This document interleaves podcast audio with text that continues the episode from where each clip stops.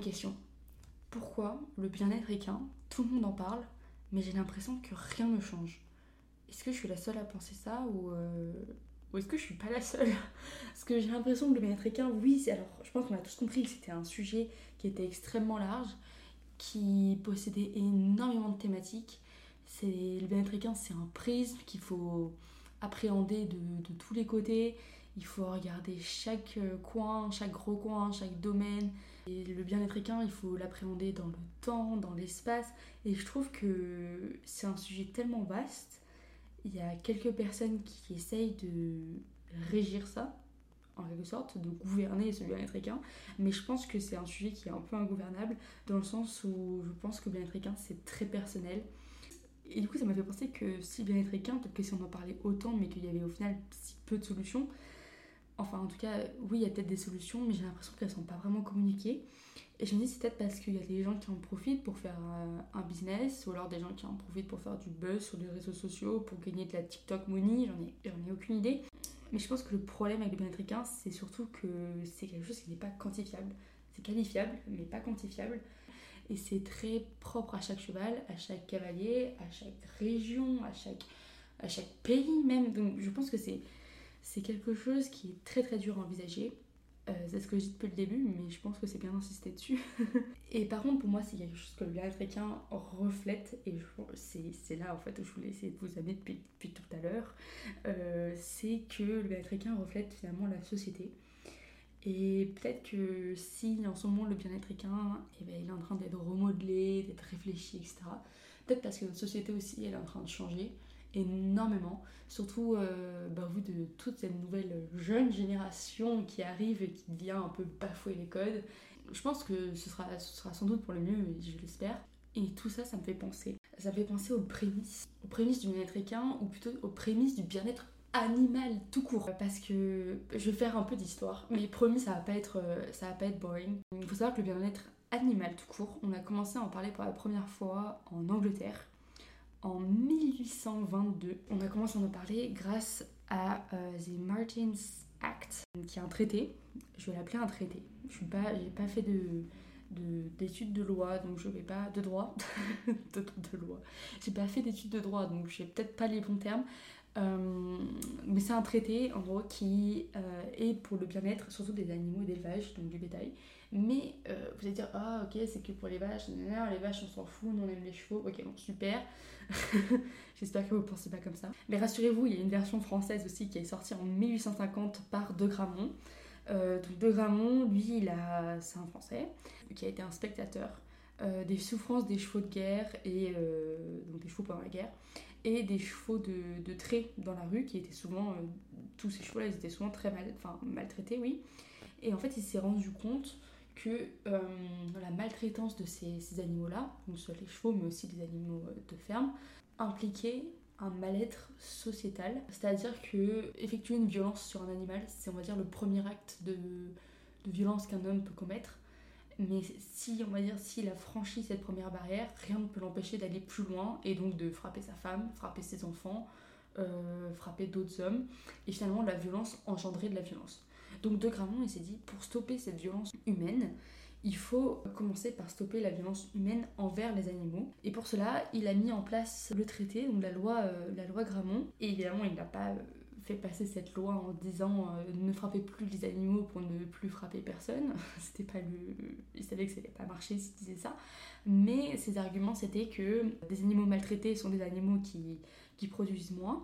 Donc là on est vraiment plus dans le contexte en gros un peu du welfare et dans le sens que euh, un animal c'est de l'argent. Un animal c'est ça a de la valeur et surtout c'est une rentrée d'argent. Voilà, donc ça c'était un de ses arguments. Et son deuxième argument, c'était évidemment le côté sanitaire.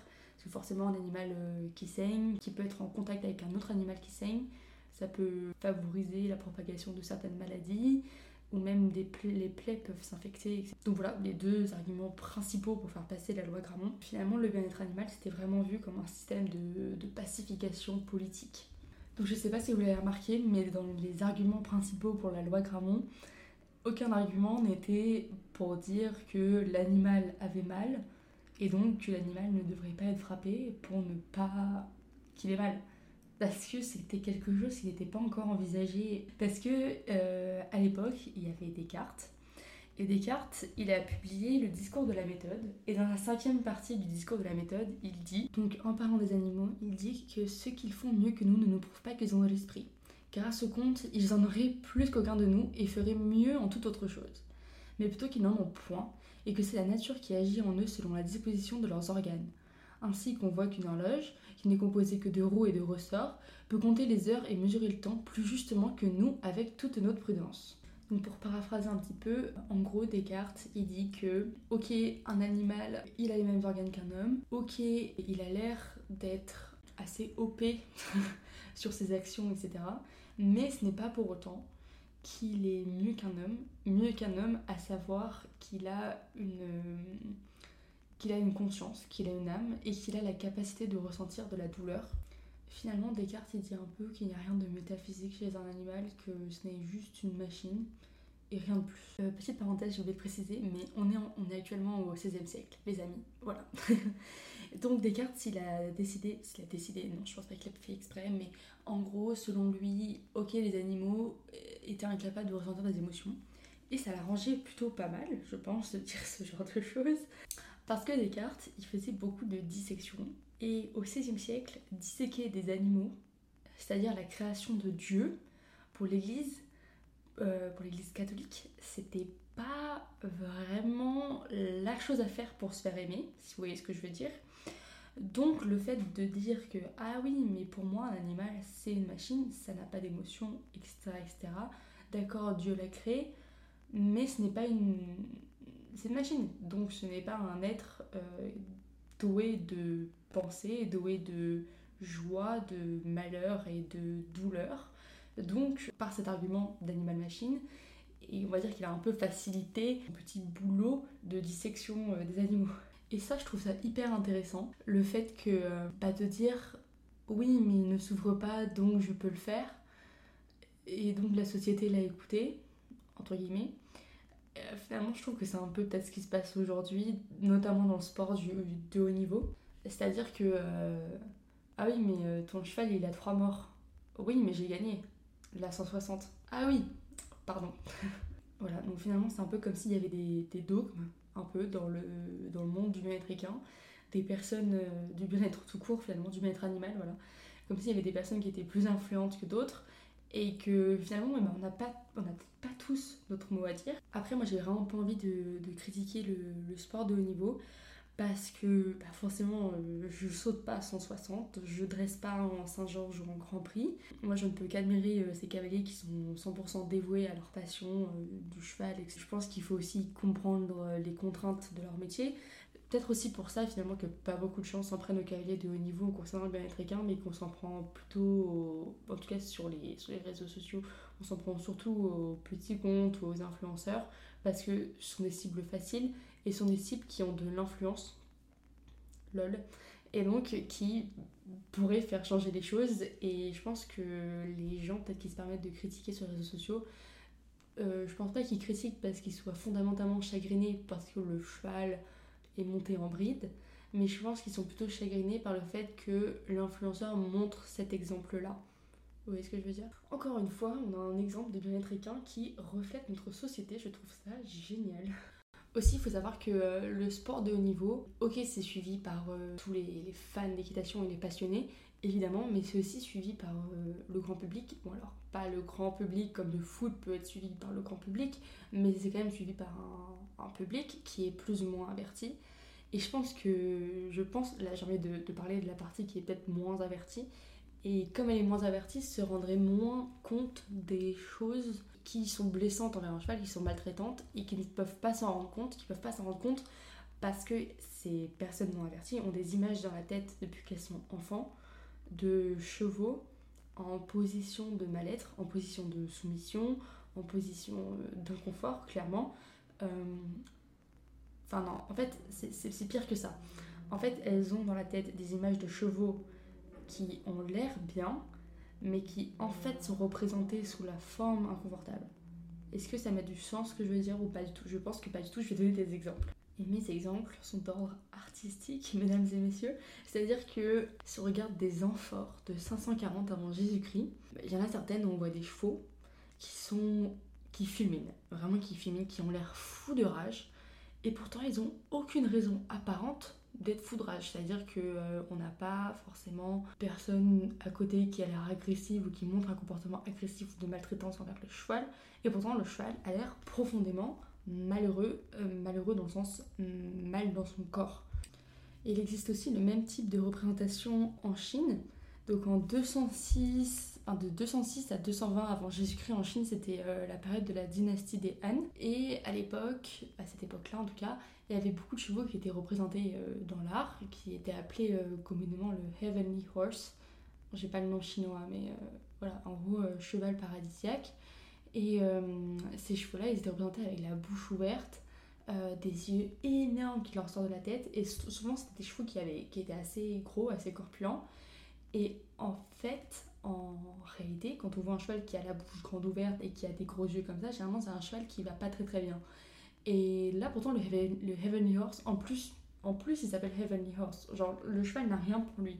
C'est-à-dire que on dirait qu'il va pas bien, et pourtant tout le monde idolâtre parce que c'est le Heavenly Horse, c'est le cheval qui est censé apporter de la chance, etc. etc.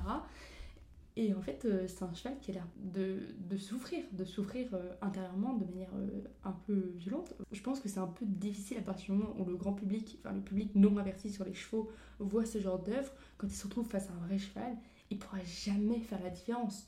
Et après, je pense que si vous êtes déjà baladé dans Paris, il y a un nombre de statues de chevaux, mais absolument incroyable.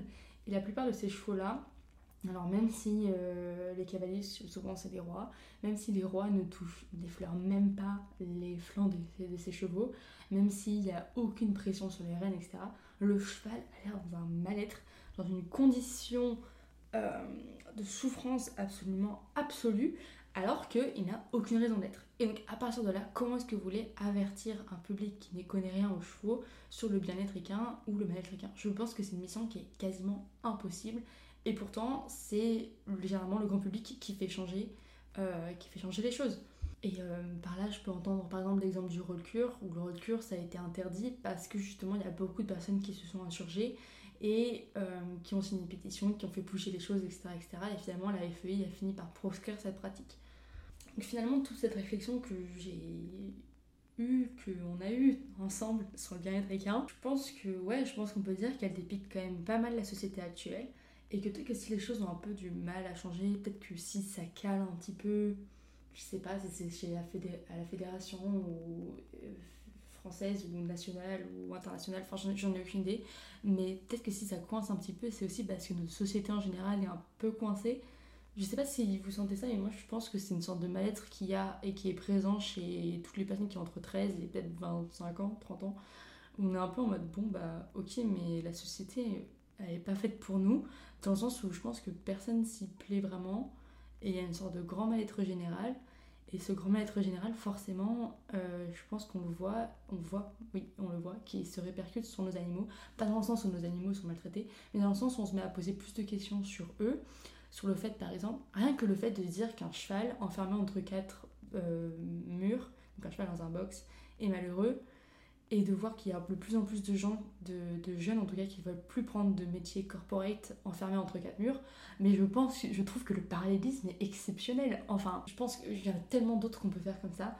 Et je pense que pense, on pense, on pense ensemble que ouais, il y a vraiment un lien entre bien-être et société. Il y a quelque chose à faire, il y a quelque chose à creuser.